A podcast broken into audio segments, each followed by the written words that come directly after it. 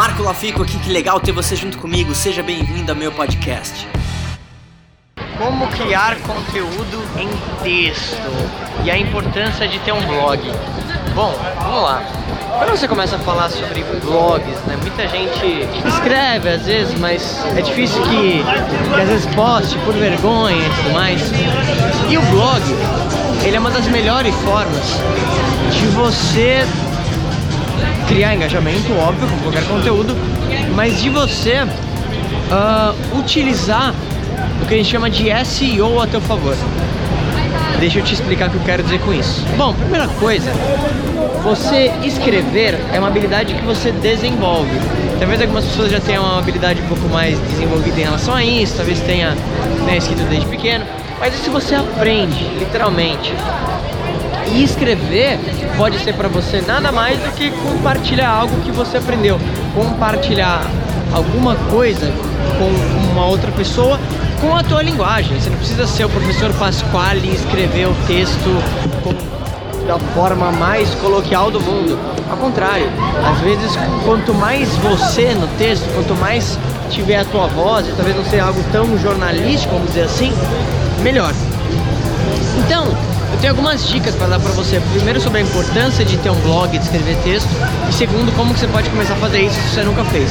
A primeira coisa é o seguinte: principalmente pensando em artigos, imagina o seguinte, ó. Vamos supor que tem uma pessoa que está com dor nas costas. Aí você talvez é um médico. Você, de novo, você não é escritor, você é um médico. Mas você vai escrever um artigo, não é nada científico, falando sobre dor nas costas. E essa pessoa que está com dor, o que, ela vai fazer? Ela vai no Google e vai colocar, estou com dor nas costas.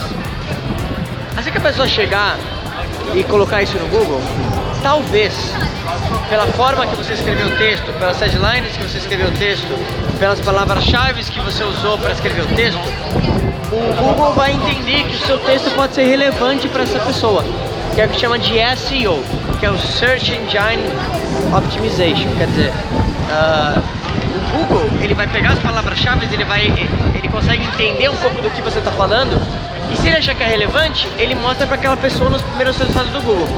E aí, agora você tem uma pessoa que talvez não conhecia você até então e entra no seu site através desse artigo. O bacana que você pode ter através de criar artigos, de criar conteúdos, é que você já vai ter o que a gente chama de tráfego orgânico. Literalmente, você talvez vai ter pessoas de vários lugares do Brasil, até outros lugares do mundo, por exemplo, de Nova York, que vão começar a entrar no seu site e adivinha. Se o seu conteúdo for relevante, vamos supor que de novo você é um médico e essa pessoa está com dor nas costas, ela achou você, adivinha? A probabilidade de ela ir com você para falar sobre dor nas costas é gigantesca. Você entender o que eu quero dizer?